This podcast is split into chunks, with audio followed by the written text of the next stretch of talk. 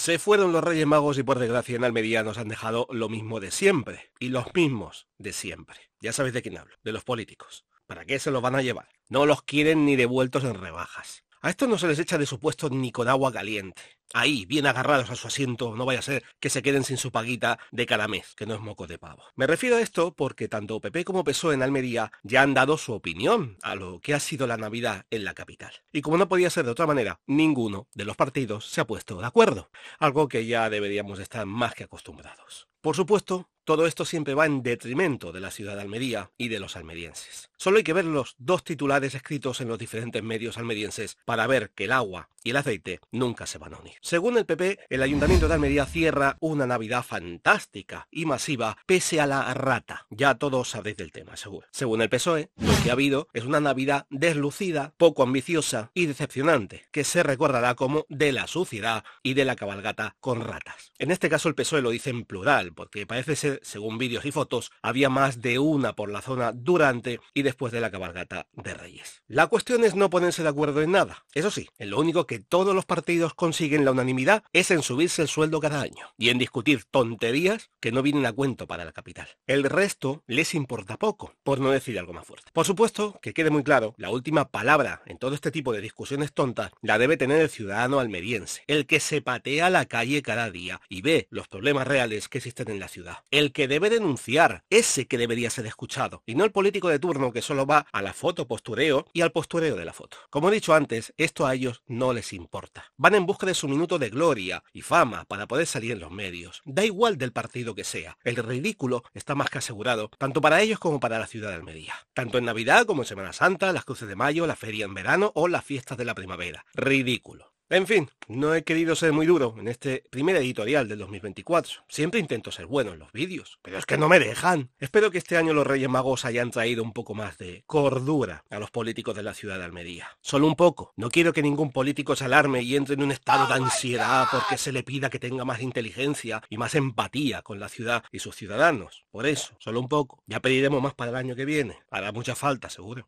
Si queréis dejar algún comentario sobre este tema o sobre otros, o denunciar algo que ocurra en vuestra localidad con pruebas, hacérmelas llegar y las enviaré a quien corresponda, esperando su respuesta. Y si no responden, la denuncia se publicará en la siguiente edición. Este canal es también un servicio público para todos los almerienses. Y ahora, noticias.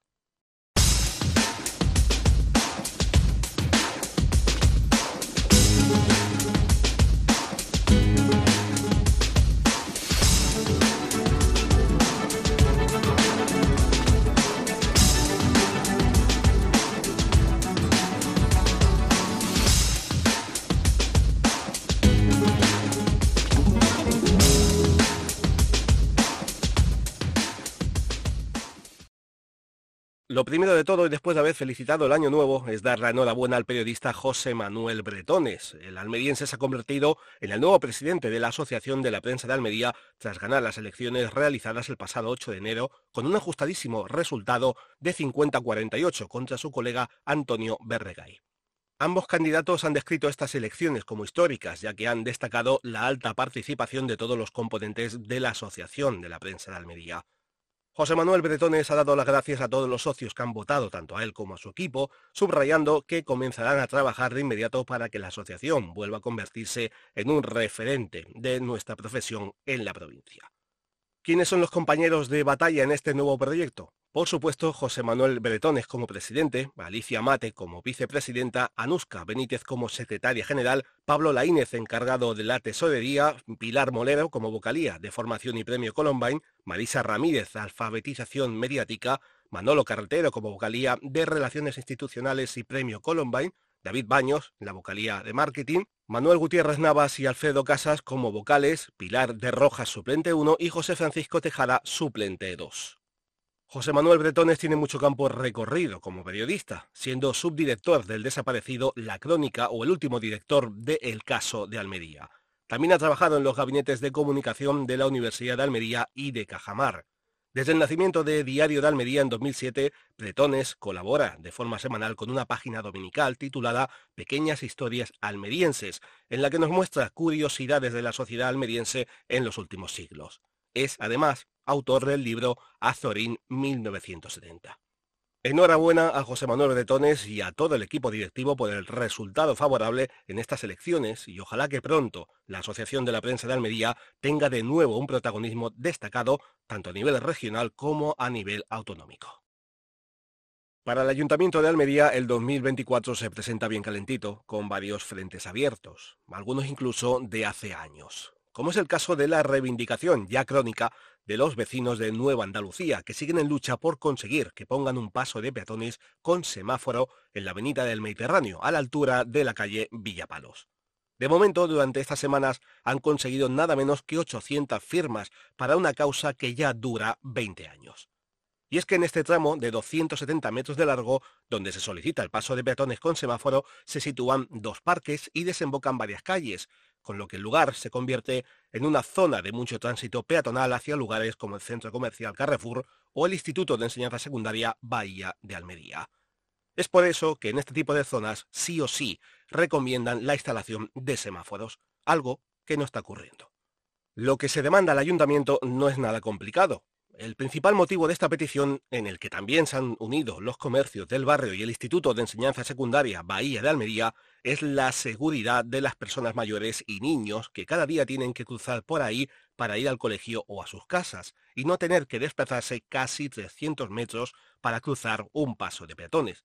Algo tan sencillo como eso.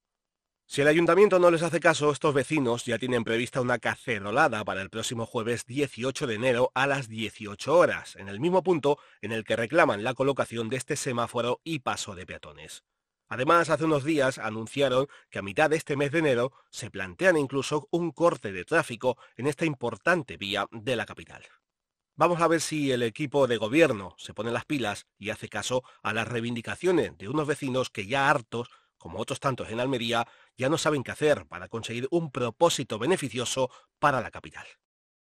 Los Reyes Magos de Oriente han traído un cargamento de denuncias al Ayuntamiento de Almería para este 2024. Una de estas tiene que ver con el Colegio de Educación Infantil y Primaria San Bernardo de El Alquián, cuyo nivel de insalubridad es crítico. El centro necesita que el consistorio actúe de manera urgente, principalmente en la reforma de los aseos, debido al olor nauseabundo e insoportable que cada día tienen que soportar los niños y niñas. Además de los olores en los aseos, hay piezas oxidadas, las cadenas no tienen la altura de los niños para que puedan tirar de la cisterna, faltan luces en los techos y los baños situados en la pista deportiva son utilizados como trasteros. No solo los aseos se encuentran en muy mal estado, también el colegio en sí, en el que se denuncia persianas rotas, lámparas exteriores en mal estado o desniveles peligrosos. A eso se añade la presencia de numerosos gatos callejeros que han elegido sus jardines para vivir, lo que esto conlleva peligro y falta de salubridad para los alumnos del centro. Desde 2020, que se sepa, padres y madres del Colegio de Educación Infantil y Primaria San Bernardo de la denuncian la falta de mantenimiento del centro por parte del ayuntamiento, tanto es así que más de un niño ya ha tenido que ser atendido por accidentes que han tenido lugar en el recinto.